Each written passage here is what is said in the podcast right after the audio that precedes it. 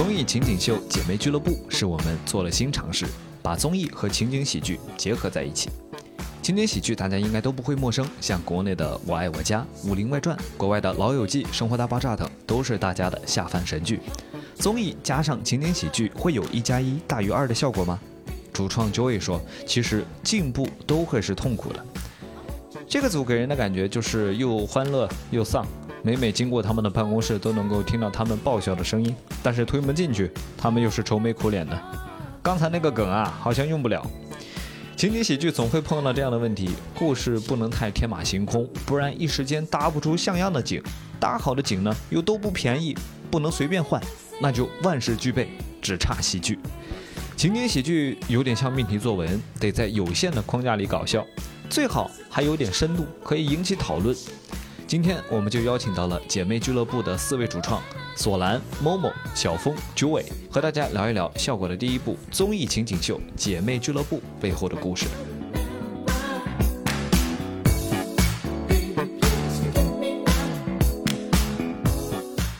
好，大家好，欢迎大家收听效果编剧活动中心的姐妹俱乐部特辑啊！我们今天呢，请来了我们姐妹俱乐部的几位编剧，那我们让我们几位编剧先自我介绍一下，好吗？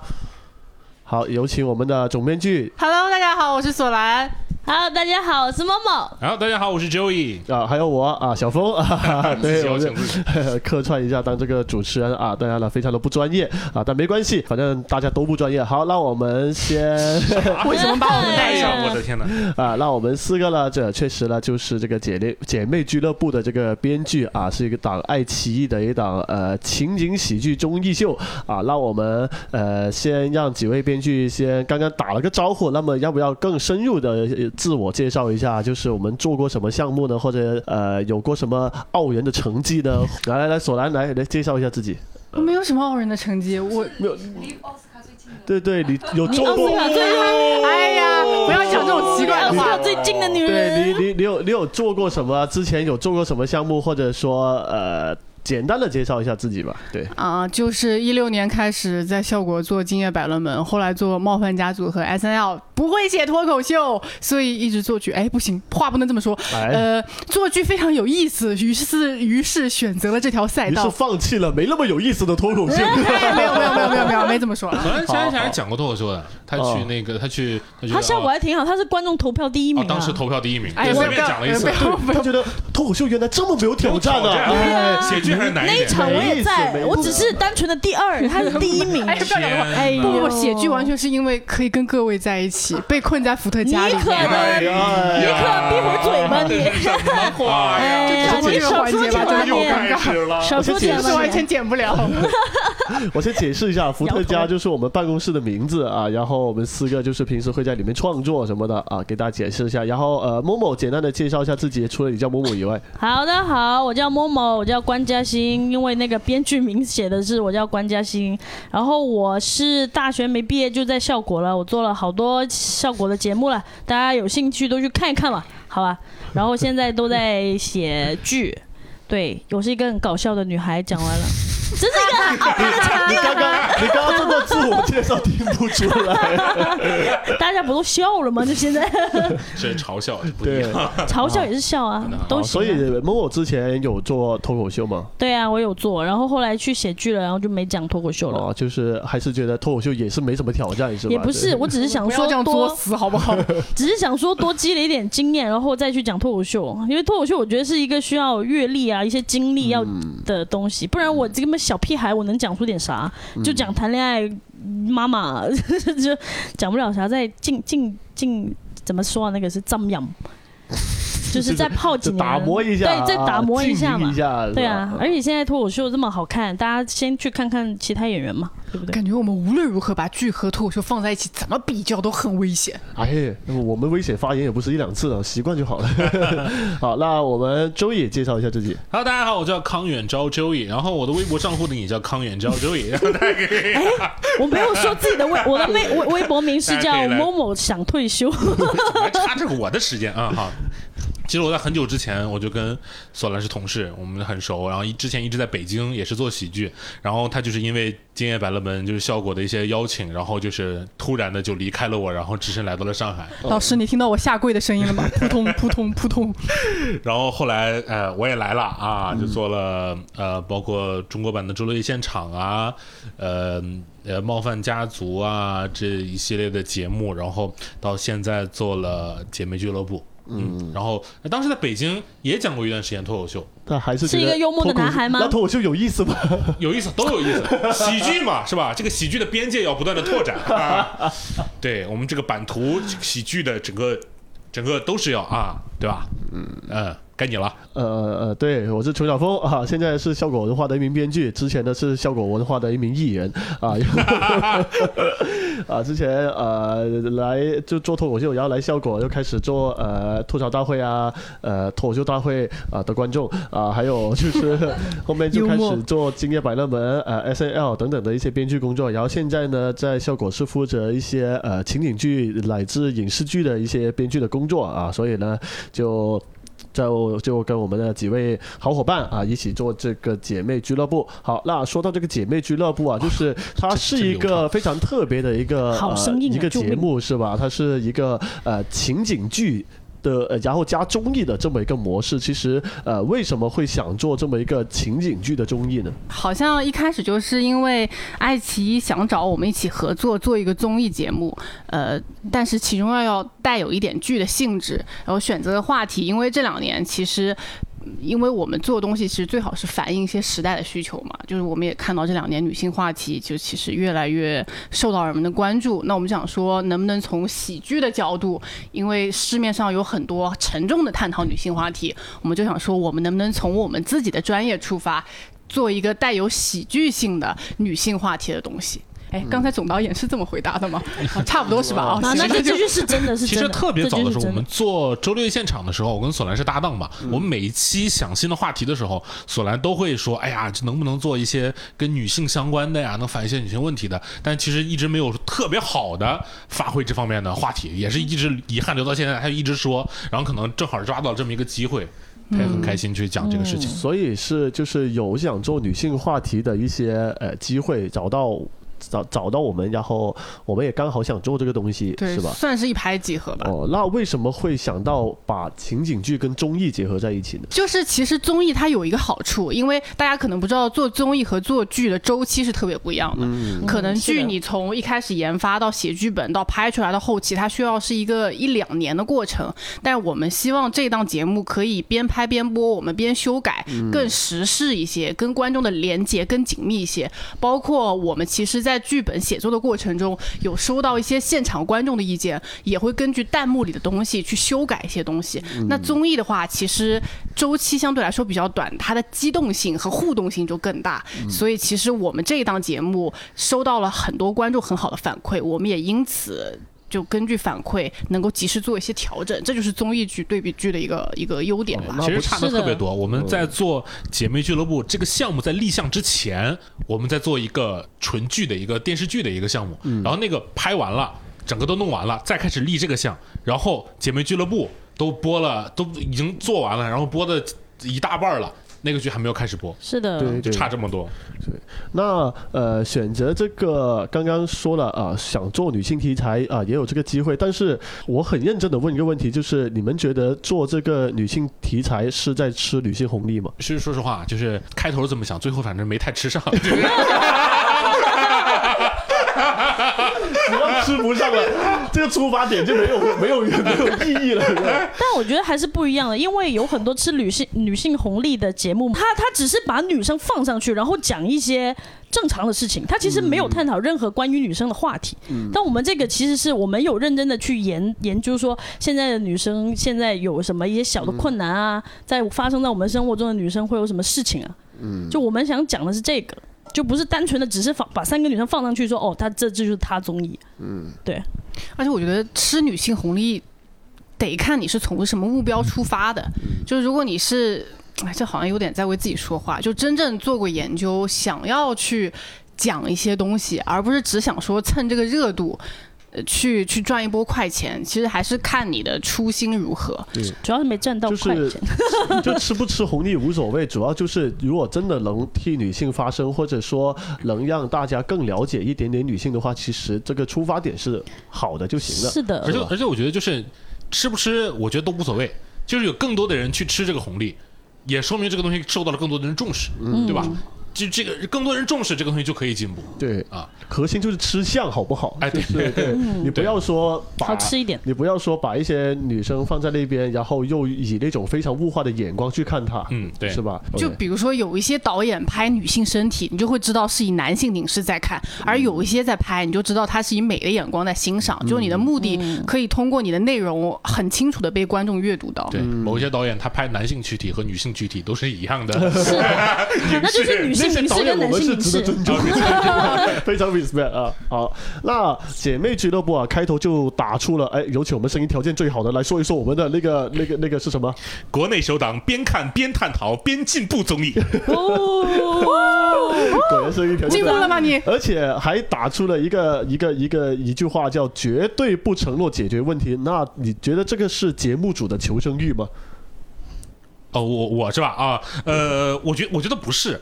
哦，我觉得还还真的不是，因为我们这个挺明显是求生欲的。对，但是我觉得解决问题，就是我们在上面解决问题是一个很不负责的一个事情。是是，是就因为这些东西存在很长时间，嗯，我们没有办法一下就是通过这么一档几集的节目让。中国人就把这个问题解决掉了。我们想做的只是让更多的人去意识到这个问题，让大家知道哦，原来确实是有这样的事情。那么，然后我有更多的人去想说，哦，我们应该做一点什么。然后大家都有这个意识了，这个问题才可以慢慢的被解决。就是喜剧其实从来不是解决问题的途径，但它有可能是让你发现或者看见问题的一个方法。就像我们其实语言中会含有一些性别歧视的东西，比如说。大家可能没有意识到，我们一一般都会把男性的身份放在前面，像什么龙凤啊、父母啊、兄弟姐妹啊，就这种东西，你不可能通过我们一个节目把所有人的语言习惯全部改掉。但是你在说的时候，你会发现，说你说女领导、女司机的时候，你就会默认领导是个男的，女领导是个特例，所以你加上一个女字，其实是从一些小小的地方，大家发现这一些。就是歧视，然后有可能会带来一点点改变。就是你意识到这个问题，就是你改变这个问题的开始。像我现在，如果看到一个外卖员她是女生的话，我就不会叫她女外卖小哥。我就会叫外卖员，也很少会叫女外卖小哥，可能会愣一下，会愣一下，是吧？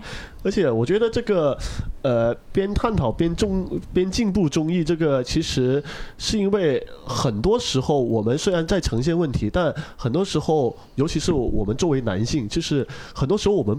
不知道自己有问题，嗯，这个是一个很可怕的事情。是的，就是我之前可能发微博或者什么的时候说了一句说啊，我们作为男性我们要反思，结果很多人就过来骂我说我又没做错事情，我为什么反思？我觉得这个才是问题，这个就是他们要反思的地方，就是你都不知道自己到底有没有做错事情，你就以为自己没做错过。但我敢保证，就是而且我们做过调查，就百分之九十九的男性吧，多多少少生活中会说过一些带有。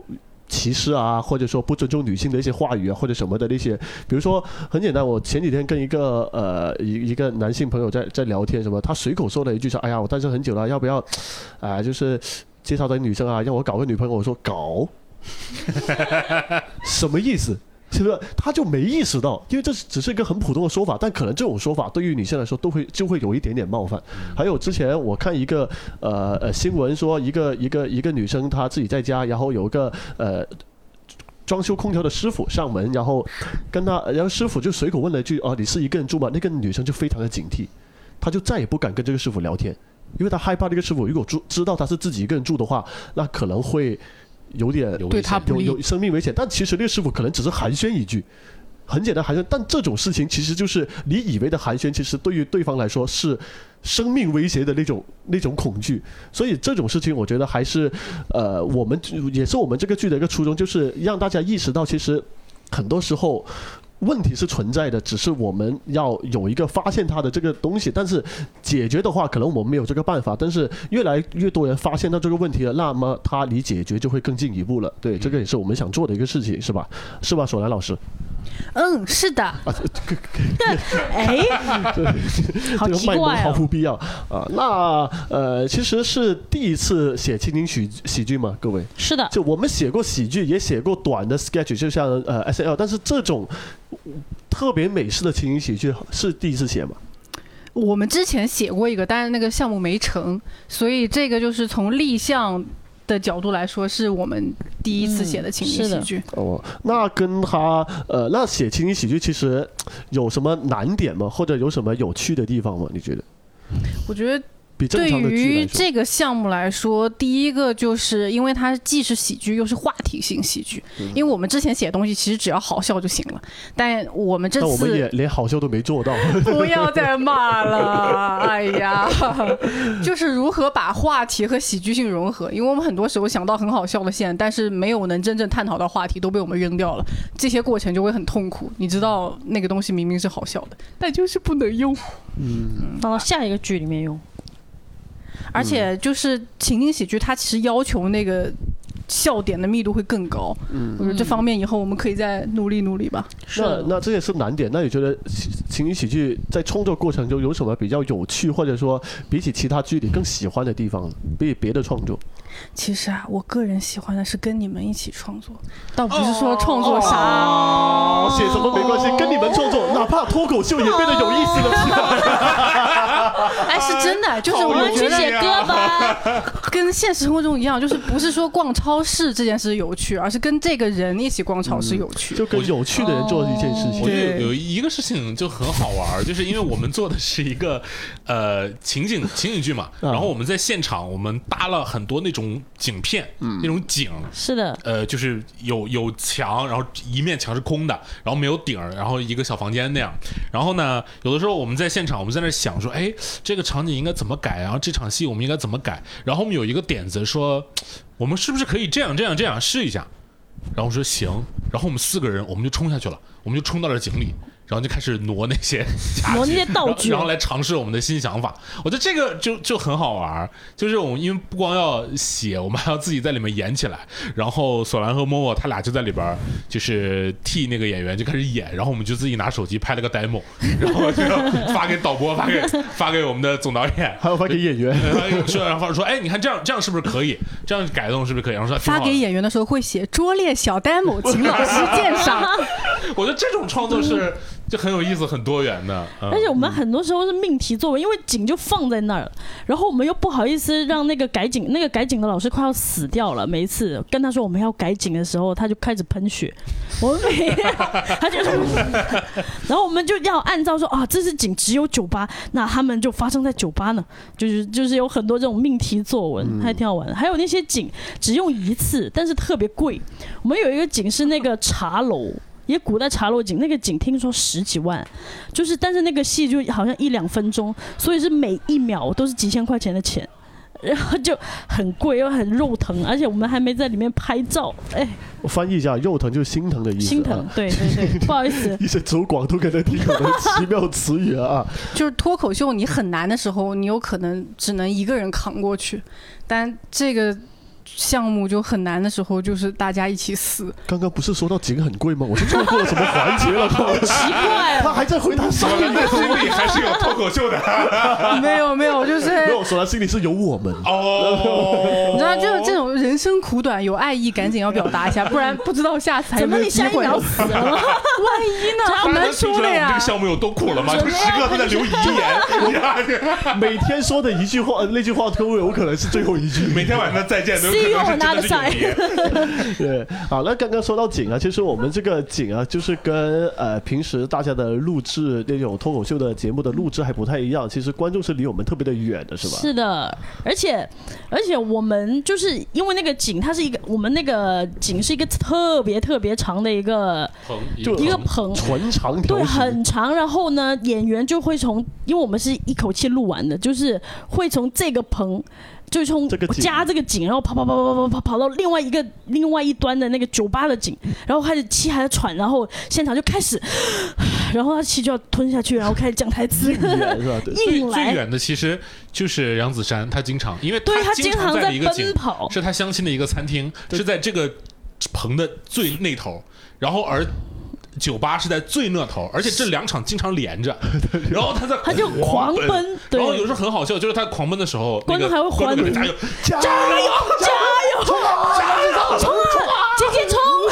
观众那就观众就在那喊，这确实很累啊。然后呃，我们的景其实是有一些景是用刚刚莫伟说的，用一次就要拆的。其实对对于我们的技术工种来说也是非常难，但我们好像没有出现过同一集的那个景的变换嘛。但出现过两有集两集。连着变，但那两集是连连着录录，的，哦、就是只隔了一天排练的时间，他们要在一晚上之内把是那个景，变出来，就是今天录完这一集，马上这个景就要马上拆掉，然后他们是连夜做。只有一晚上，还有一天的时间，一天一那那一天没有，因为排练哦当天要好了。对，那一天就要排练，所以他们只有一晚上去重新搭一个东西出来。对按我们总导演的话叫变魔术的时刻又到了。是对，就是非常的。所以志坚老。师每次看到我们都会仇视我们，然后，然后我们有时候到后来他看开了，他脸上就带着笑容，无所谓了，无所谓了。没事，我跳楼去，你们写吧，随便写，随便写。你们写吧，我经跳楼常。我经常会跟他开玩笑说：“老师，我要换个景啊。”他说：“无所谓了，你们随便搞。”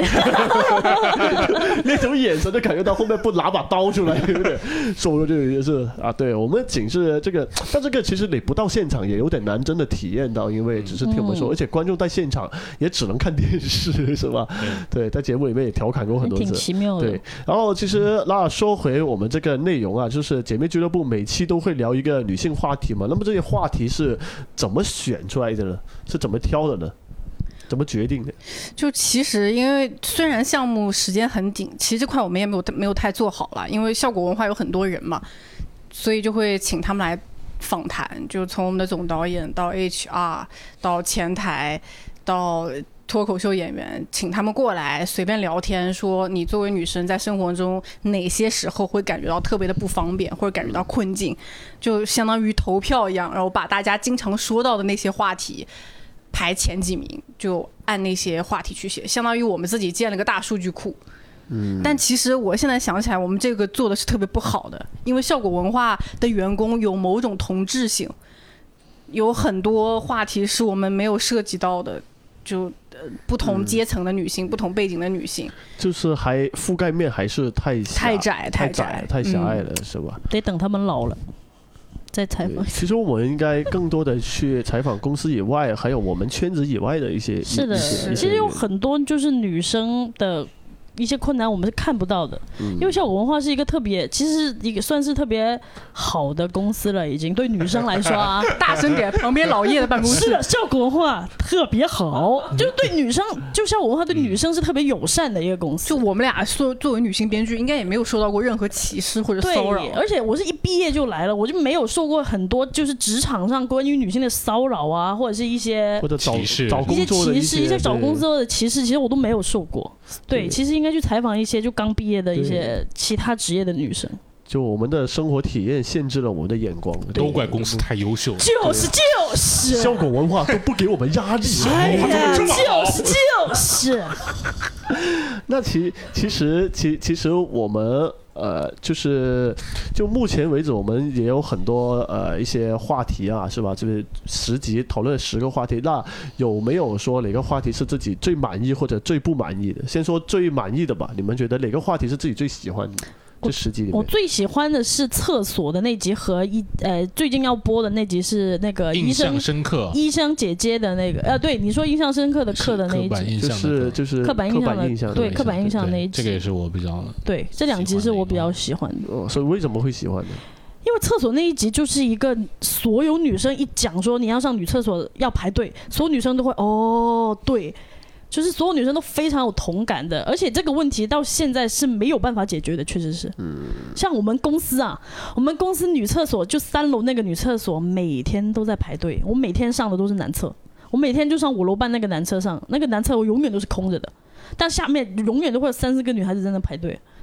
就这个就是永远的痛点，哦，我们在那个节目后面的采访那个衍生节目里面也向这个叶总啊叶老师提出过这个问题。大家有有有兴趣可以去看一下《姐妹情就坐》啊，有我们四个的精彩发言，精彩发言啊，精彩的精彩。姐妹俱乐部其实有个衍生节目叫《姐妹请就坐》，也是我们四四个在那里吹牛。哎，还有我们在那个衍生节目里面有要求过我们的老板，就是叶老师，把我们五啊请求五楼半的那个厕所换成一个男女共用的厕所。就是多一个女厕所，然后男生也可以去，然后这样女生压力就少一点。是的，因为我经常在那个厕所出来会看到，我上次出来看到何广智，然后我们两个就啊，这这上厕所，然后就走了，就很尴尬。女厕所这个从观众评论来评价来说，也是目前相对来说他们好像还挺喜欢的这么一个话题。我看了一下，因为这个。第一个就可能别的电视剧或者地方没有认真的讨论过这个东西，是的，是吧？第二个就是我们那个表现形式特别的中二，因为是什么卫生间守护者啊什么的，组组成一个联盟去保卫女生上厕所的权权利啊，这种就是对对，可可能比较特别一点。那有哪个话题是我们至今最不满意的？性别优势，就播了和没播的都行。我最我最不喜欢的是性别优势那一集，就是第三集是吧？对，总导演叹了口气，总导演为什么呢？总编剧，总编剧，总编剧，对不起，我是垃圾啊！我跪下来啊，动号。没有，就是感叹于自己的浅薄和自认为自己可以够能力去 cover 这个话题。嗯，就是其实我们内部都还没有统一意见，当然统一意见也是不可能的。我们内部还没有对这个东西有很深入的情况下，就想。向观众去展露我们在这边的思考，但我们又有什么资格呢？看完以后也受到了很多批评，每一句都砸在我的痛点上。而且一开始讲这个话题的时候，其实索兰是他是持就是他是觉得女生不应该利用性别优势的。就我是不喜欢看女生撒娇去获得一些什么东西。但后来因为我我是那个赞成的人，我觉得女生就是用这些其实是 OK 的。但是后来索兰就被说服了，是，而且我自己也开始学会了用撒娇这一套。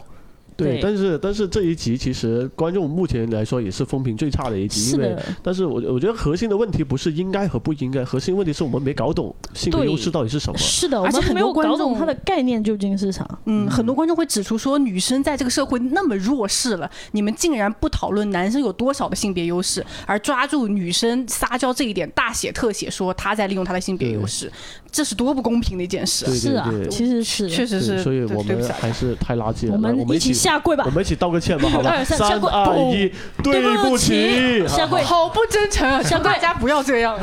我真的是想对不起，但我其实有一个小事情想可以跟大家分享一下。其实这一集呢，我们呃那天录制完之后，就有一个观众他看完现场录制之后给我们的一个反馈，跟我们的后台工作人员等于说写了一封信。然后他，而且这个观众他本身在大，他是个大学生，他呃也学习了一些关于性别研究的东西，所以他等于说在这方面他是有一些学术基。础，于是他就给我们提出了一些，但是他态度非常的友好，他没有说是说啊你们这群傻子根本什么都不懂，他是说我给一些建议，说你们对于性别优势这个东西的讨论和理解呢，可能呃他有一些他自己的专业的一些看法，于是他提了意见之后，我们觉得非常的对，我们也集体跟他道了个歉，然后我们还拉了个群要跟他好好的交流一下，然后最后我们也是成为了朋友，对，也做出那些调整，并且每一期我们都会邀请他来看，啊，当然前提是他有空的话，然后。呃，这个就是让我们受了非常大的冲击，因为我们本身本身就知道这一集有问题，但我们是没想到这个问题会，嗯，受到一些一些专业人士的一些这么。这么客观的批评吧，所以他的批评越客观，其实我们越心疼，因为说明了我们是真做错了，就真写错了，所以我们后面也非常的在意他的一些一些啊，他每次看完都会给我们一些评价，就是每次来的话，所以他也会呃，就特别在意每一个人的看法吧，主要是我们。真的是想为女性发点声，但当我们做做把这个事情做错的时候，可能还会给女性或者说给我们节目带来一些不好的批评，这个是我们不不想看到的，也是我们很尽力的去避免的。所以其实我们还是任重而道远嘛。而且也是那次之后，我们觉得我们之前写所做的一些准备功课是做的非常的不足的，一些所谓的采访啊，所谓的资料收集啊，其实也是非常的浅薄的，没有再深层的去挖掘一下。这个是我们之后可能需要。避免和学习的吧，是吧？就而且我们说这个东西是什么？边看边播，边探讨边进步综艺，其实我觉得受益最大的可能是我们几个。我们有一直在进步，对，一直在看的时候，就虽然说这个进步对于节目所需要的是微不足道的，嗯，但其实我感觉我们因为这个节目变成了更好的人吧。是的，感谢效果文化和爱奇艺给我们这个进步的机会。你知道，我们我们就是在伏特加这两位男士，他们现在已经是变成那种。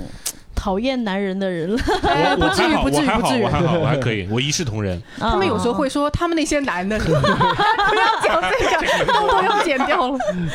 而且有时候他们他们比我们更会站在女性的角度思考。我记得有一次讨论到啥问题，是讨论到什么穿衣自由吗？然后我就说，现在这个问题是不是没那么严重？是不是女生没有太多这方面的困境或者困惑？就又指着我说，那是因为你足够幸运，那是因为你在上海这座城市，在一个非常好的公司里。但你想想，没有你幸运的那些女生，这在她们生活中还是个很大的障碍，你却视而不见。就是就是，还是效果文化把我们保护的太好了。我当时就想说，我有什么资格做女的？一个男性都能意识到这个问题，而我竟然觉得它不重要。就是就是。其实我觉得这这也是对于我跟周宇来说，也是一种一种一种一种幸运吧。就是因为因为做了这，其实是对于我自己来说，这个项目对我的。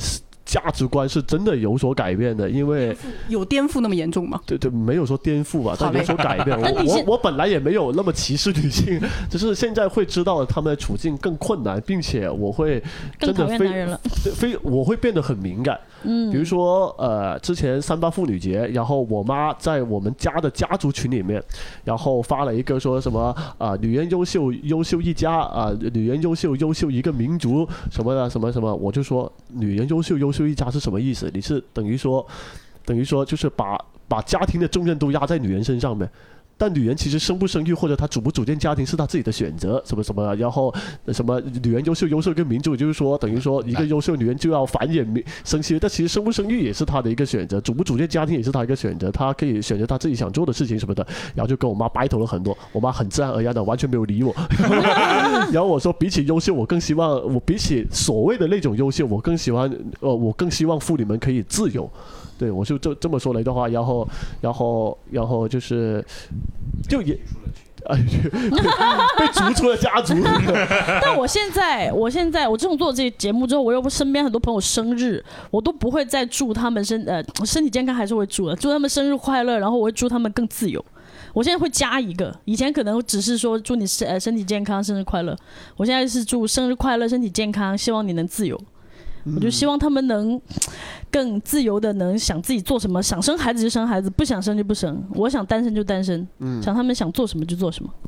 还有之前在网上有些所谓比较火的一些什么呃男女的聊天记录，说啊那个男的是舔狗啊或者什么什么，然后就说哎很好笑什么，但是我是完全笑不出来了。然后有有些女生朋友就跟我分享说，哎你看那个啊这什么舔狗聊天记录什么的很好笑，这表情包什么，我说这就是性骚扰，这什么舔不舔狗？为什么要把一个一个言语性骚扰人说的这么好听的，就就就对啊，这个所以就是很多时候会变得更敏感嘛。但是我自己是觉得这个敏感是可能敏感点也没关系，其实对对对，就是希望男女都可以敏感一点。我反而是对，就你有什么改变吗？你觉得改变改变就是骂我呀，说我不够不够为女生着想。哎，骂女人是我的错，他骂索兰是应该，骂索兰是应该的。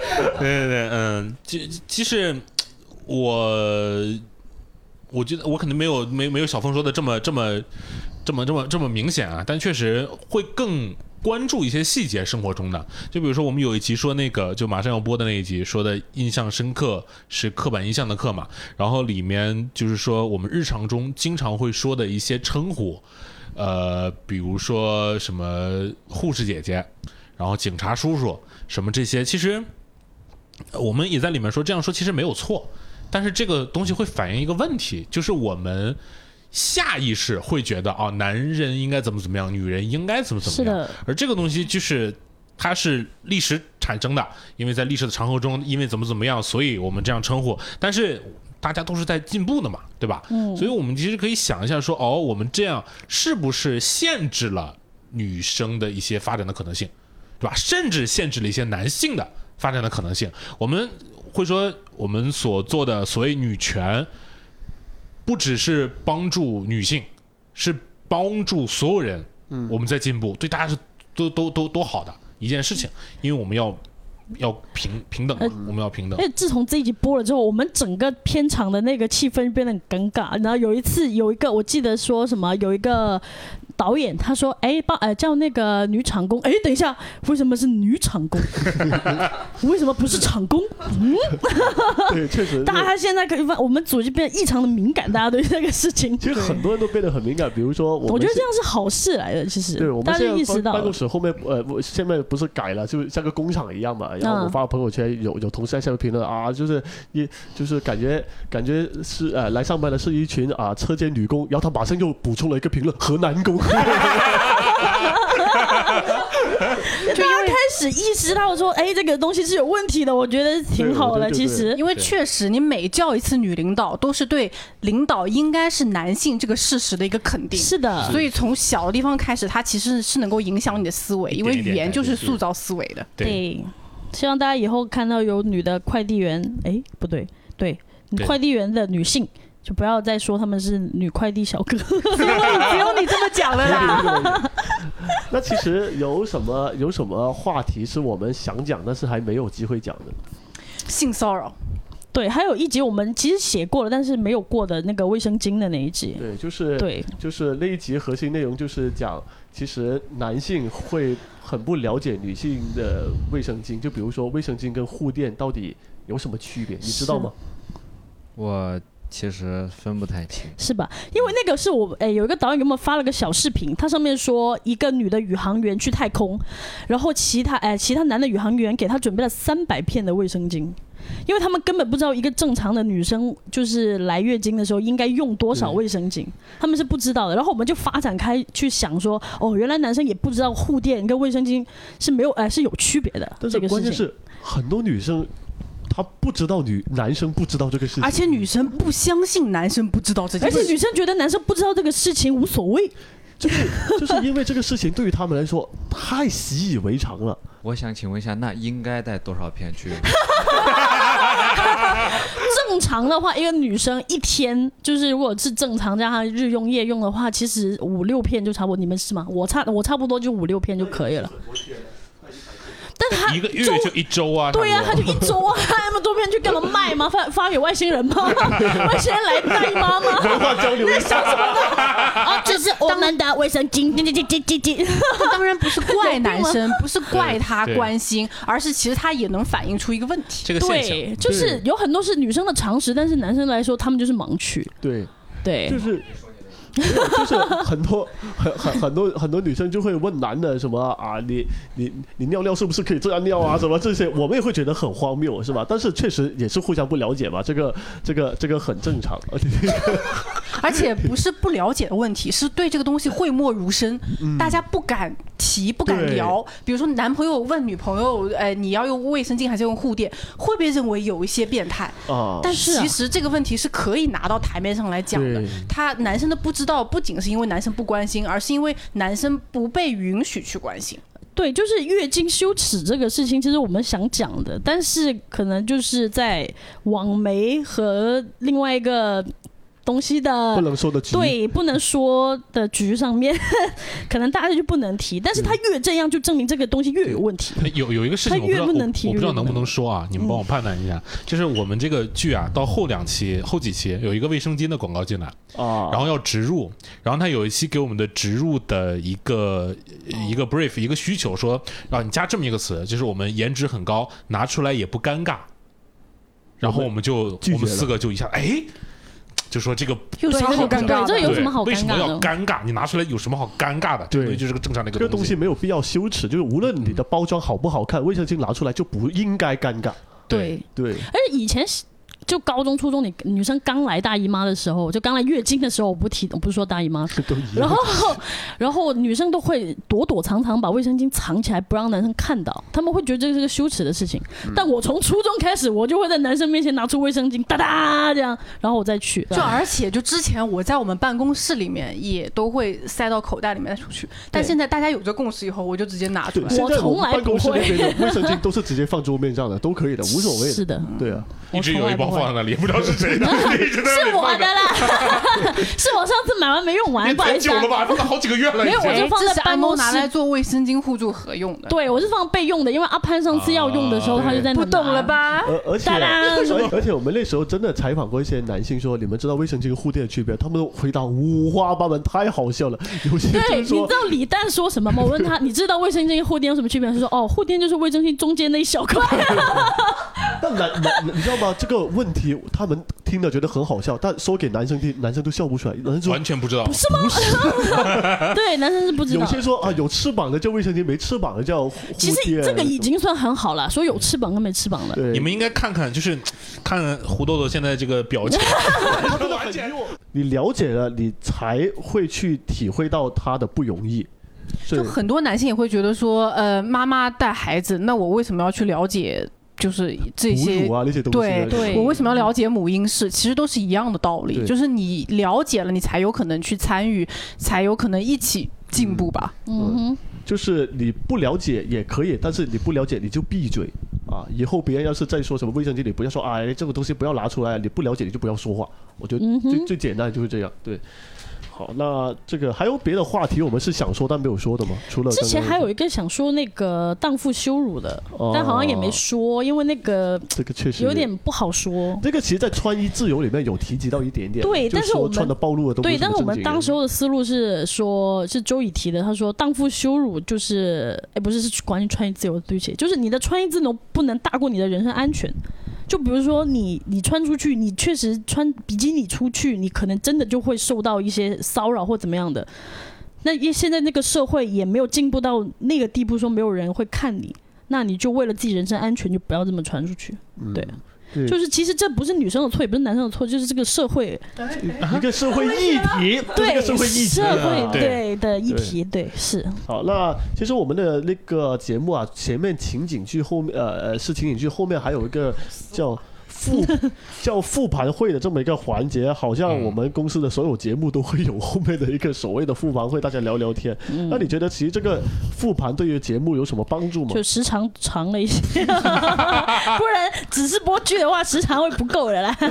主要是其实我们剧的部分里面嘛，我们其实展示一些观点，我们通过故事啊，通过剧情啊、人物来展示一些我们想聊的话题，包括一些女性所不为人知的一些困境，对吧？然后。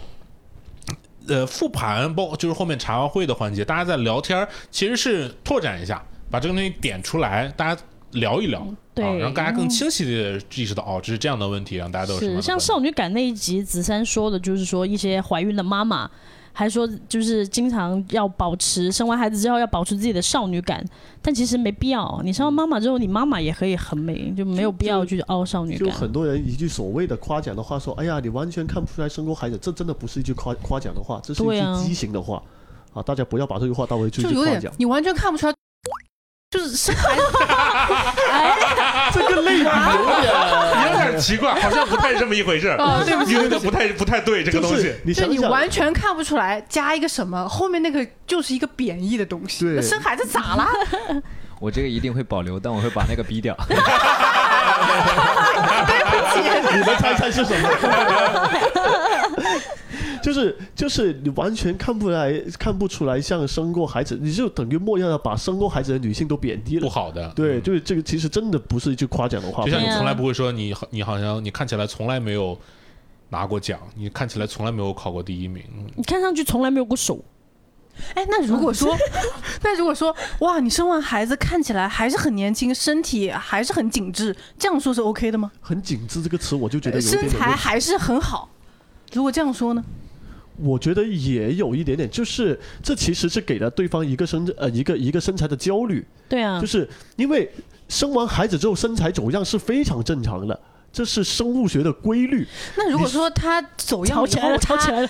呃跟自己去努力运动什么，把身材恢复的很好，那我应该就怎么夸赞他会？你觉得你生完对你生完孩子之后身材还是身体还是很健康，或者说什么什么什么之类的，好身奇怪，好奇怪，好奇怪，对你是个健硕的妈妈，好奇怪。嗯，对你是个自律的人就，是是不是不能把你身材很好这件事跟哇，没想到你生完孩子联系在一起？就我觉得生完孩子之后，对对方身材有要求，这是一件就不合理的事情。对了，但如果他自己就是生完孩子之后，就是就是通过他呃正常的健身啊，或者一些合理的一些方法来让自己的呃身体变得健康啊，变得匀称。我觉得这是他人自律啊。你可以对我觉得刚刚说的好，你可以夸他自律，可以夸他生活很健康，可以夸他热爱生活。对对，好你这越来越虚了，真哎，你刚生完孩子，你生活好健康，你生完孩子，好奇怪你生完孩子，你好自律啊！我觉得打算每年都生一个。其实 这个这个很很很多元，我们就甚至抛开生过孩子的人啊，我们就是一个正常的人。我们就比如说他，你夸一个人，这个人身材很好，他每天去健身房，肌肉线条很匀称，你让他说说哇，你每天工作，你每天工作，你还锻炼成这样，你这才像个人嘛？你周围的人听了是不是很难受？哦，好难受啊！我现在这个好难受。我觉得那些生了孩子但是身材走样的妈妈，听到你夸其他人说哦，你你生了孩子，你身材还这么好，真棒。我觉得他们心里也会很难受。对你不要，就是我我是觉得你在夸一个人的时候，你要想想你有没有去贬低其他群体，或者你有没有给到这个群体的其他人一个压力。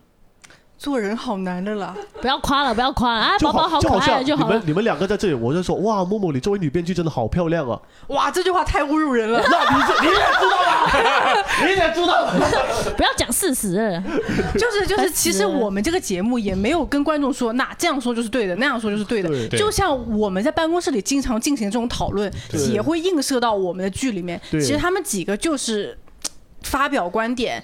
去去探寻怎么说怎么做是更好的，其实没有完全正确的答案。我们只是抛出了一个命题，还有一个可能讨论的方向或者什么的，但不代表我们的观点是绝对正确的。我们只是说绝对不敢这么说有这么个事情，但到底，比如说一个一个真的身材很好的妈妈，你也应该是怎么夸？你自己有自己的想法是吧？我们也是抛出我们的想法而已。你刚刚为什么叫我女编剧啊？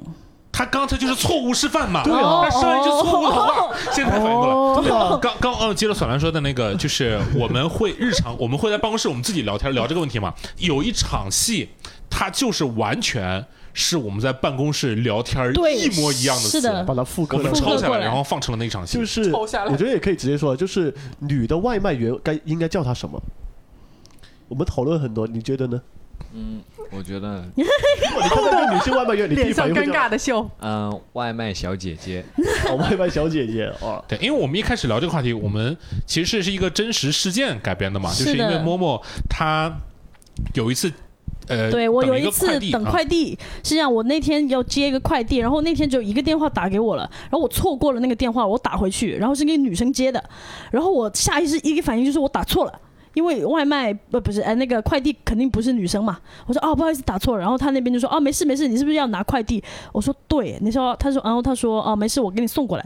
然后我当时就好懊悔，我说我为什么会觉得一个送快递的就不能是女生呢？当时我们这个剧已经写了一半了，所以他格外的懊悔。对我太我非常的懊悔，然后然后当时候就写了想说给一些就是女生的外卖员也好，那些女生的快递也好，因为他们证明一下，他们也可以有一个合理的称呼，对，然后不要再叫他们女的外卖小哥。我们一直在说外卖小哥嘛，然后我们就在讨论说，哎，女生送外卖我们应该叫什么？对然后就发生了里面陈幸同和程兰兰的一段对话，对哎，几乎一模一样。男的叫外卖小哥，女的应该叫什么啊？可能叫外卖小妹儿吧。哎，但是外卖小小妹不应该对应是跟外卖小弟吗？就大概就是这样一番对话，然后我们就完完全全就把我们说的话放到了句点。是的这个还挺好玩的一个体验。而且那个就是垃圾的只是我，不是女司机，也是我个人的一个心结，因为我江索兰开车开车就是很差，就我就是方向感和手部操作都不行，然后我的。老公就会说：“哎呀，你看你这个车开的。”然后他也会因为我去波及到别的开车的女生，就看到一辆车开的很差，他就会说：“哎，让我来看看是不是个女司机。”然后有一次我跟你说，你说话最好注意点，垃圾就是我，你不要波及到别的女司机身上。其实很多女司机还是很优秀的，我觉得。是，有空我开车给他看，男司机也可以很辣。对对对，就是有时候作为女性就会有一种这种自觉，就不想因为自己做的不好而波及到别的女生身上，就害怕会会污名化别的女生。所以其实像我们这样的一些讨论，就是抛开剧情去聊个人生活，呃，聊自己的体会啊，也是我们这个姐妹俱乐部后面复盘会的意义，让我们几个主演就是抛开剧里面的角色，以自己的身份去聊聊自己的故事，聊聊呃，他们也有可能会不同意里面的观点，比如说第五集那个我们最后呃就是女生上厕所那个，最后他们把那个酒吧的厕所改成了男女公用厕所，其实他们也是存在异议的，就是男女厕所可能也会有男女公用厕所的问题，但是但是这就是一个一个一个很好的地方，就是复盘会让他们就是剥离剧里面的角色，以自己本人的身份聊一下自己的故事，聊一下自己的一些对剧里面东西合理或者不合理的一些一些看法。对，像是提供个更多元的一个视角吧，我觉得。像本来厕所那一集，我们说改成男女公共厕所之后，有导演看完之后，他说啊，那这样的话，那性骚扰的风险不就更大了吗？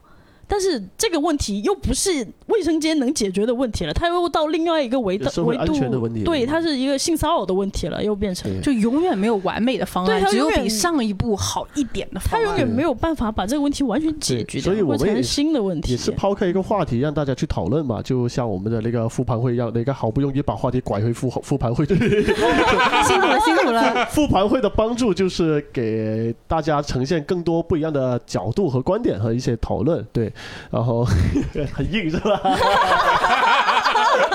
哎呀，他又没有读过播音主持，原谅一下他这吧。样的主持人，呃，但我觉得我拐的还行，还可以还可以就是大家应该应该也会开弹幕或者收评论吧？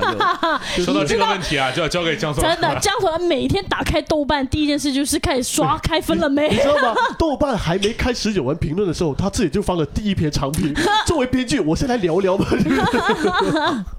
对，江首来就会有一些这样方面的一些，他甚至都也不是焦虑吧他，甚至都记得每一条短评上一条是谁写的，写到哪儿了，现在新增了多少条有。有些短评，他要是觉得那个人言语也就是评论的有点偏颇，他会点进那个人的主页去看，看他点评过什么别的东西。呃 希望大家听到这个节目，去豆瓣上给我们写评价哦，长评、短评、好评、差评，我们都可以接受的。是的，，差评就少一点。我们接受批评。是我就是解决自己焦虑的一个途径了，就是一直去刷，一直去看，让自己手头有点事情事情做。怎么你很闲吗？是吧？那除了豆瓣以外，你是不是还会在微博上面搜一下我我其实都会看两遍我们的节目，第一遍是开会员那天可以看的时候看一遍弹幕，然后第二遍是限免的时候看大家刷的弹幕，然后可能一两周以后再会回头看一遍大家的弹幕就是。会员跟非会员的弹幕是不一样哎，的。你有看到什么就是比较有趣的弹弹幕吗？骂的多还是？就有什么印象深刻的好啊、一些评论或者弹幕，或者你想反驳的让我思考一会儿，你们可以先讲。哦？那你们有什么印象深刻的弹幕或者评论吗？我没有开有一个 弹幕有一。个豆瓣的一个评论，呃，他打了一个问号，然后给我们打了疫情。对，我们也打了一个问号。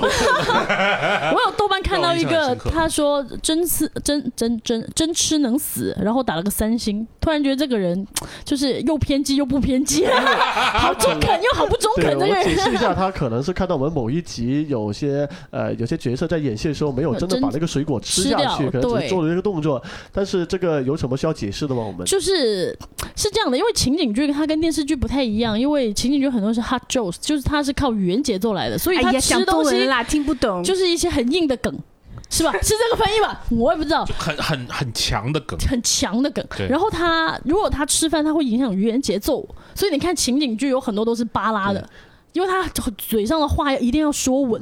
但是是电视剧，因为他有咖，他会连线会什么，他就可以真吃，然后可以剪有情绪，可以给其他人镜头，我后期还可以补录音，对。就是而而且不一样。而且而且就是因为我们情景剧是现场收声的，如果一个人在嚼的很用力的话，另外一个在说话的话，对。现场观众是完全听不到的。我们有一集是那个农农陈立农，然后他做一个动作就是敲胸口，就是就是这样。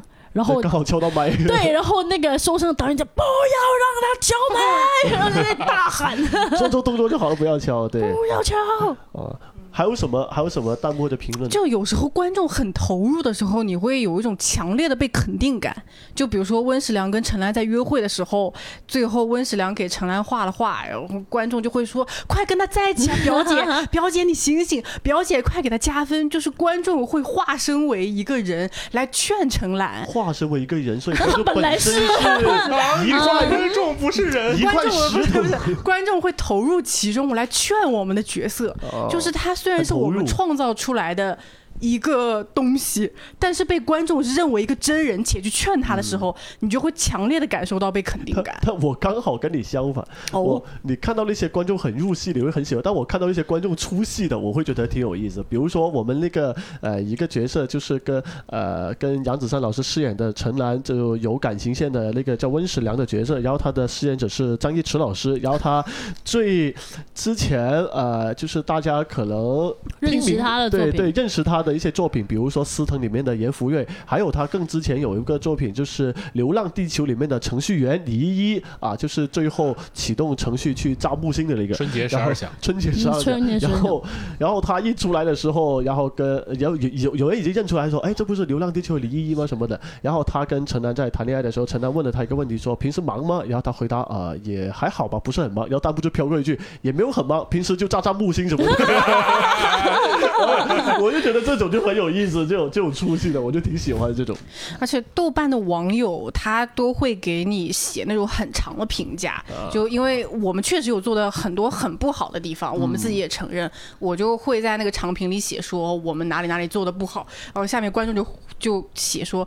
其实编剧你们做的还不错了，请你们不要再妄自菲薄了，就 是会有一些这种非常严厉的鼓励。然后下面还有一条，有点可爱还还有另外一个长评，因为长评应该是公众号的那种。我好好笑那个长评他那个标题是做的不好还不让人骂了，然后下面有评论说谁不让你骂了？对啊，我看到的时候，我就想说，你骂呀，你不是骂了吗？你不是正在骂了吗？我们又没有不让你骂呀。就是观众看到我们的不完美，还愿意去接受并且喜欢我们的东西，对，让我觉得很温暖。但你不得不承认，这个我们这个节目，因为出于它是一个半综艺半情景剧的一个东西，而且出于女性题材这个比较目前可能稍稍有一点点敏感的这么一个呃题材，加上是情景剧这么一个东西，其实它非常挑受众。就是你们看豆瓣的评论，或者说我们自己呃瞄了一圈那些评价，是喜欢的挺喜欢，不喜欢的非常不喜欢。对，就是很少嗯会说有中间的那那那那那种观众。还有一个就是评论，正在刷吗？你对我刚刷到那，我想刷刷回，就我我对这条评论特别深刻，我想刷出来。就是有一个观众他会给我们就是节目组，他说他看完幕后节目之后，发现男编剧的数量比女编剧就是多很多。然后他又想了一下，说其他综艺可能根本就没有女编剧，所以说我们这个综艺还是就是已经进步了一点点。嗯，对，但我觉得其实更进步的是不以编剧的性别来是就是男判断他能不能男性编剧、写什么女性编剧都能写，就是最好的了。我我我跟周宇虽然是男性，但进来只是因为我们是优秀的编剧啊，跟男性没有任何关系啊。那那其实你们觉得这个这个节目你们做的开心吗？这个半综艺半情景剧的这么个情景综艺，这是一个进步的节目，而进步是痛苦的。我在里面只收获了友谊，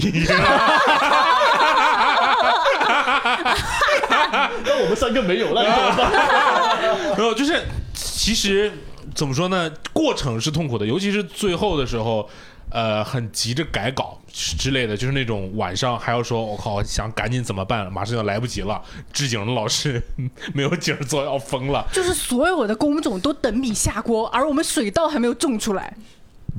呃，对，是这个比喻，是对对，这是是这，个比喻。对多少说明了一些问题。然后，但是做完了之后，你再回过去想，其实抛开那些痛苦，还是包括学到了很多东西。对我进进步，确实进步，嗯，各方面。嗯，那如果你们如果还要写一个类似这样的一个综艺情景剧，你们还愿意写？不愿意，我不愿意，我想 我第一个肯。定要改很多，啊，因为是这一次做确实吸取到了很多的经验，嗯，很多需要反省反思的东西。嗯，嗯，就肯定不能贸然去做如。果它是一个纯情景剧的话，我是非常愿意的。但如果它是在综艺上的一个剧，我是不愿意去写的。嗯，对，哎，但可能这个公司也没有什么你愿意不愿意的，老板让你做啥就得做啥。哎，效果文化可是这些优秀的公司啊，就是就是，人家老？板让我做的就是我愿意做的，就是就是，只要我们努力工作，老板就能过上更好的生活。我最近太喜欢这句话了，我最近，我都想把这个表情包弄成我的地址。我真的就我觉得，其实无论是情景喜剧也好，电视剧也好，电影也好，它不过就是个载体，它就是个瓶子。关键我们得把里面的酒做得好喝。哎，那说到酒啊，就是如果还要做，就我们先不要说情景中业，因为这个东西确实我们自己也没想好怎么做。如果只是说情景剧这个东西的话，那呃，想想想想想做什么样的酒呢？想做什么样的内容呢？如果只是情景剧当，当好，谢谢，想一会儿。，OK，我们的总编剧真的 好奇怪啊他。很牛啊啊！那那周乙，如果只是写情景剧的话，你有什么主题想挑战一下的吗？挑战啊，我觉得其实情景剧主主题主题对我来说，主题哪个主题都是挑战，因为主题不会给我带来挑战，而情景剧这个东西会带来挑战。嗯，这个题这个载体本身就很挑战。哦啊，主题无所谓。呃，主题你当当然你要比如说让我写一个什么古装的或者一个什么呃是呃行业的，那肯定我是完全是不懂，这个东西就不是挑战，这个东西就是我无能为力做这个东西，对吧？对，这是对，这是个壁垒。然后你要是做一个呃我比较了解的，比如说一个。都市大城市年轻人的生活，这种东西我是了解的，那肯定是会有挑战的。做做什么样都会有挑战。这个情景剧这个东西真的太难了。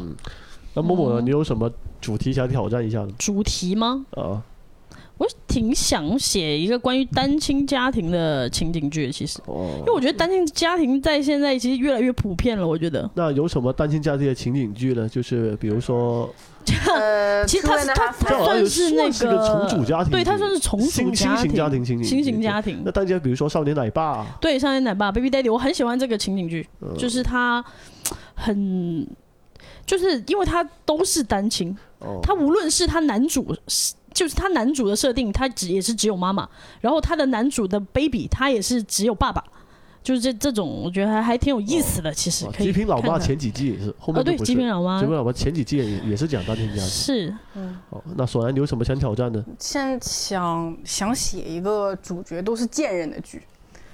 就是就是以你自己为原型呗，是吧？哎哎哎，过分了过分了！就是因为我们现在写都是这个可爱的人，他去经历个什么生活，但是我觉得人身上恶的部分、坏的部分，其实也很带劲儿。哦，就是写男女主角，大家都是恶人，都是贱人，看能写出什那有类似的这样的推荐的剧的吗？比如说呃，续像那个他什么搭的世界叫什么的 Shameless 无耻哦，无耻之徒无耻家庭也是，哦对无耻家庭可好看了，还有那个第一集就很刺激去叉叉的世界，那个也啊，算是。去叉叉的还世界有还有一个叫做 You Are the Worst，就是我爱的人是奇葩，他男女主角也不是什么好东西，哦，其实废柴联盟我觉得有点这个意思，也不是什么好东西，很那几个人。刺激。哎，还有一个香港的情侣剧叫《男亲女爱》，里面的人也是挺挺奇怪的，他也不，但男性女爱不太像贱人，他是但他们废柴。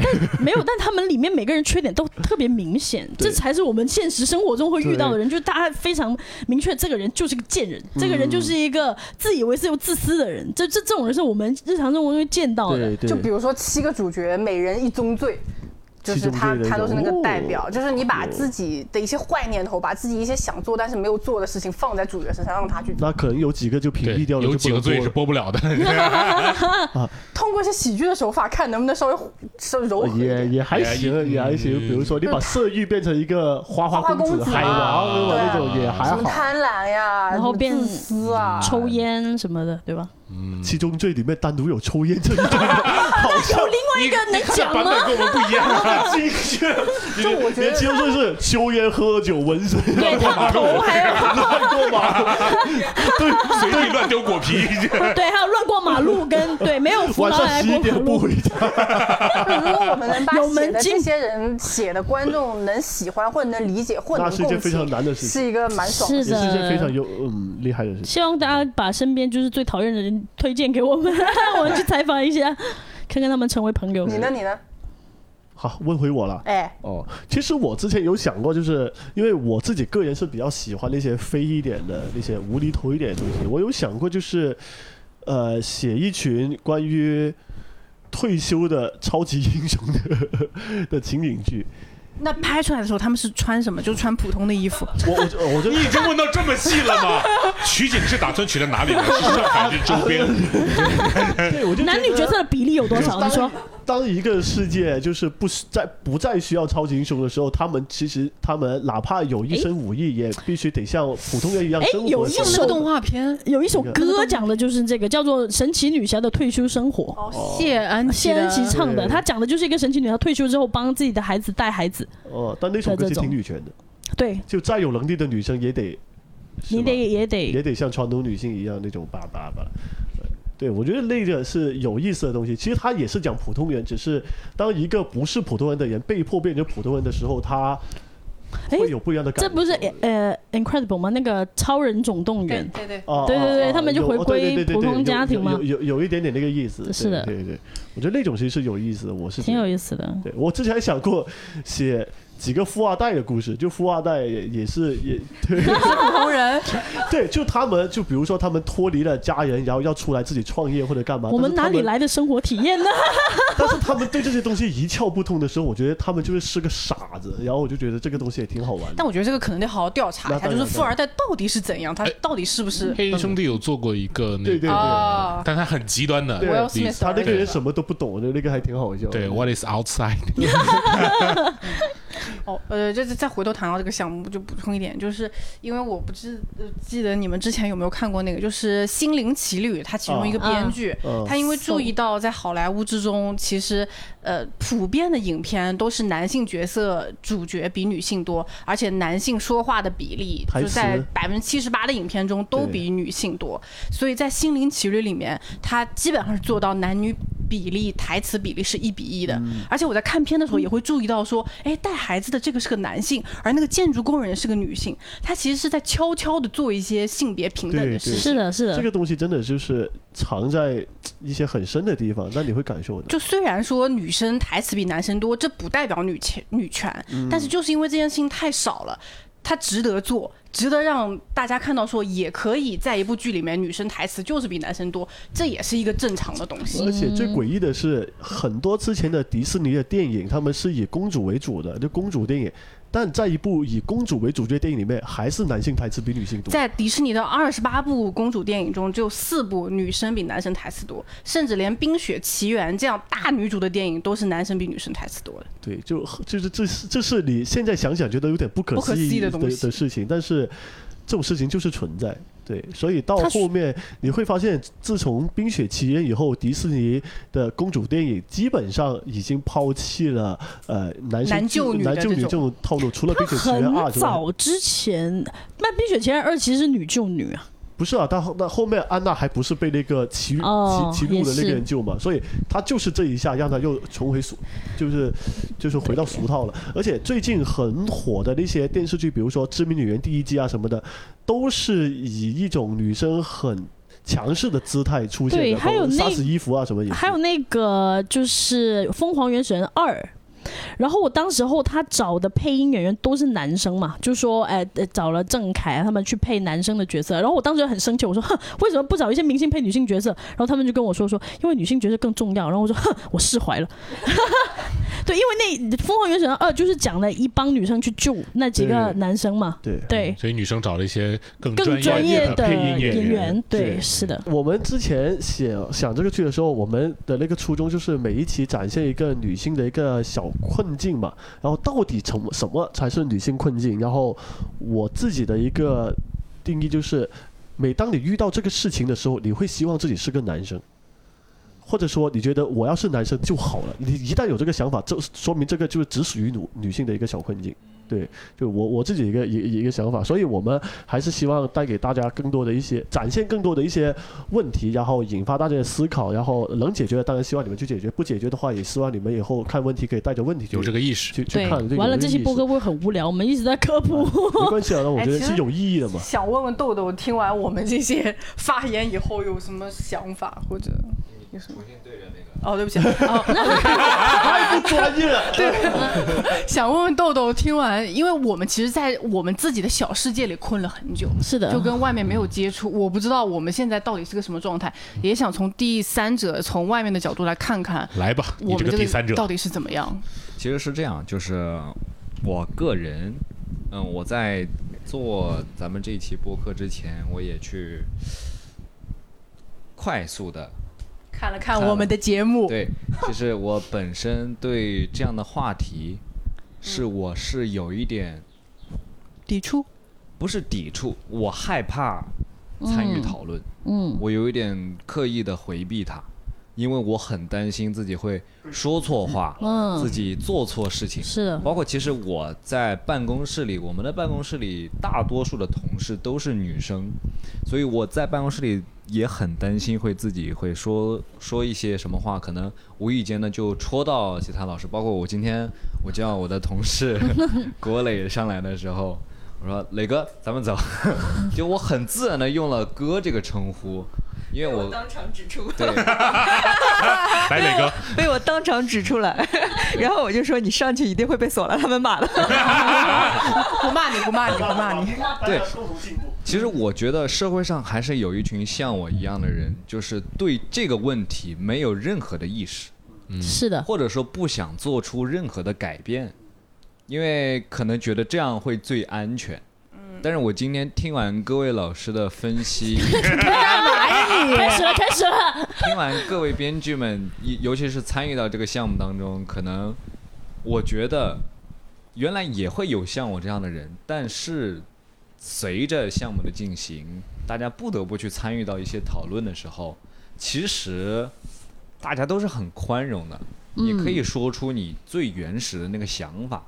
然后大家来帮助你去调整，说你可能你最开始的出发点就不应该是这样，嗯，或者说你要去直面这样一些问题，你逃避不是说是一个很好的解决的方式，它可能可以让你不去触达这些问题，但不是说你不去触达这个问题就不存在，是的，而是说，对，所以我觉得我今天。做完这期播客，我会回去反复的听他。啊，这么严重吗？因为要剪。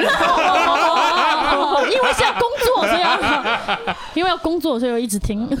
那我当我们把这些问题，呃，可以更好的去解决、去讨论的时候，我就觉得它已经不是一个问题了，它就是一个。开放式的话题。是的，对我觉得这个是对我来说意义最大的，就是，啊，不希望你可以不不是说希望每个人都可以什么啊，就是就是成为专家勇往直前什么的，但你起码可以慢慢的试着往前走。我觉得这个是我们想做的事情，就而且不要怕犯错。对，那我最后想问一下，就是大家这个项目有什么遗憾吗？手来战术喝水。遗憾就是有时候因为压力大，对你们的态度有点差。我我我后悔，结尾，我很后悔。没有，那这对于节目本身啊，对于我们你就算了吧。就对于节目本身，对于我们就私下道歉好了。然后吃饭啊，请我们吃个饭，好不好？哎呀，公共平台道个歉，私下道歉节目本身就比如说呃。因为很多，因为我们虽然每一期都会探讨女性话题，呃，但是我们其实也是有一条贯穿的感情线的。但这条感情线呢，又会受到很多人的质疑，就是说它会，因为它这条感情线它必然很难跟主题有关系，就会感觉每有有好几集，哎，有一条线是在讲主题，有一条线是在谈恋爱的，就是你会觉得这个是遗憾吧？就是这种割裂感？我觉得。割裂感确实是有，但是其实我不太后悔做这条线，嗯，因为它即便是个女权节目，哎，因为 因为它即便是个女性节目，它也需要有不同的元素。其实对我们来说，也是去了解观众喜好的一个过程，它有点像个实验一样。而且我觉得谈恋爱对于女性、对人类来说都是一个很重要的课题。它既然是个女性节目，那这个课题被谈到也是非常自然的。嗯，某某，你有什么遗憾吗？对于节目的？嗯，因为我一直我在现场一直跟着的是杨子姗老师嘛，其实我有点就是觉得没有给他太多表达的空间，就是我们的剧情里面就没有让他这个人物能在剧情里面能表达更多关于他自己的观点，还有一些我们就是有一些我很想说在。为女性女生再讲点话，比如说口头性骚扰，在网络上的性骚扰这些事情都没有讲，就有很多女生会在网上就是受受到一些攻击，攻击还有一些挑衅。对，就像我在玩一个游戏，然后有一个人看我的名字叫某某，他就给我发说：“你叫某某是不是很想被摸？”然后我就很生气，我就发了一堆脏话骂他，但是因为我的是脏话发不出去，但是他发他想摸我，他能发出去，我当时就很生气，那我就，但是我也没有办法，我也找不到这个人。但我相信有很多女生都会在网上受到这些男生的一些骚扰，但我们也没有办法，因为节目也做完了，我们没有办法再为这些就是女生再讲点话，还有一些话题自己可能想讲的，在这一集就在这一期这一季的节目里面有没有讲好？但我觉得吧，就是念念不忘必有回响，他将来会在下一个剧时机里面 他会出来，你就会看到一个女主角。还，周宇，你有什么遗憾？遗憾啊。呃，就是有一些话题啊，就比如说那个呃性别优势那个东西，嗯，就是会让我觉得说，哎呀，要是当初可以更努力一些，比如说多去学习，或者说多找专业人士，比如说提前遇到我们那个观众那样的人，可以跟他们聊一聊这个话题，我们是可以做得更好的。对，但当时就是。其实我们在聊的时候，会隐约觉得我们内部都会觉得好像有点问题，嗯，但是因为时间紧迫，各种各样的原因吧，最后还是就是就被迫就这样上了，嗯，会让觉得哎呀很可惜，要是当初能够更努力、更用心一点就好了。是，哦，我的下部剧吧，下部剧啊，加油！我的基本上也跟大家差不多，就是觉得有些问题还。太表层了，太像玩票了，就没有好好的深入聊。有些就是因为各种原因没有办法呈现给大家。但是其实虽然说做这个节目很痛苦啊，但我自己私心啊，我是觉得如果有第二季的话，我还是很乐意参加的。就是真的，嗯，我也愿意。但虽然这个可能性不大，不要讲，不要讲。哎，就是就是就是，我都不敢说我们姐妹俱乐部正在热播，我只能说正在播。哎呀，哎，这没关系，但是因为这么想嘛，就是呃，先锋或者说呃，带领大家进步的东西总是少部分的嘛，就总是少数的嘛，所以呃，就是李李诞之前跟我说说这种女性话题这种东西啊，其实就是十万人的游戏，但我觉得我让一部分人先玩起来，对，让让一部分人让十万人先进步起来也是一种进步嘛，对，所以我也希望就是。以后可以，如果有机会的话，还可以把这个东西做得更好吧。对，而且我觉得就是得保持我们这种永远有遗憾的心态。就算将来万一真的有幸成为了比较好的编剧，如果说 有幸成为了什么意思？我的天哪！我们现在是我们现在是不幸吗？不幸啊！有幸成为了有名的编剧，也千万不要忘记我们现在这个心态。万一到时候觉得老子写的真牛逼、真好，就完蛋了。所以也说了这么多，说这么多。如果想什么呢？如果大家有兴趣的话，希望去。啊，我们每周呃每周六啊是每周六晚上八点啊，就是爱奇艺可以打开爱奇艺去看我们的姐妹俱乐部，然后周日呢就呃就转免了啊转免了啊，然后呢同时周日。周日，同时周日十二点还有姐妹俱乐部衍生节目《姐妹请就坐》啊，然后啊是谁参加的呀？啊，就是我们几个，哎，还有谁？我们几个还有还有庞博啊，是吧？最大最大流量的，每期没有哦，有有嘉宾哦，会有偶偶尔会有嘉宾，然后现在正在爱奇艺爱奇艺播，大家有兴趣可以去看看。然后我能打个别的广告吗？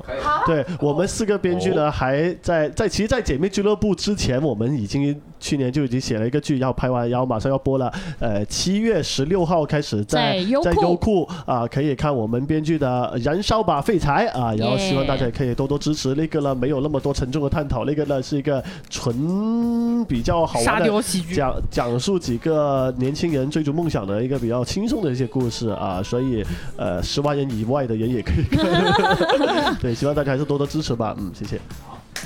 谢谢大家，谢谢，拜拜。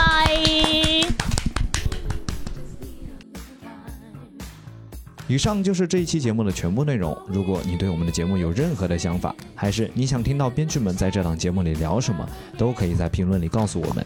我们下期再见。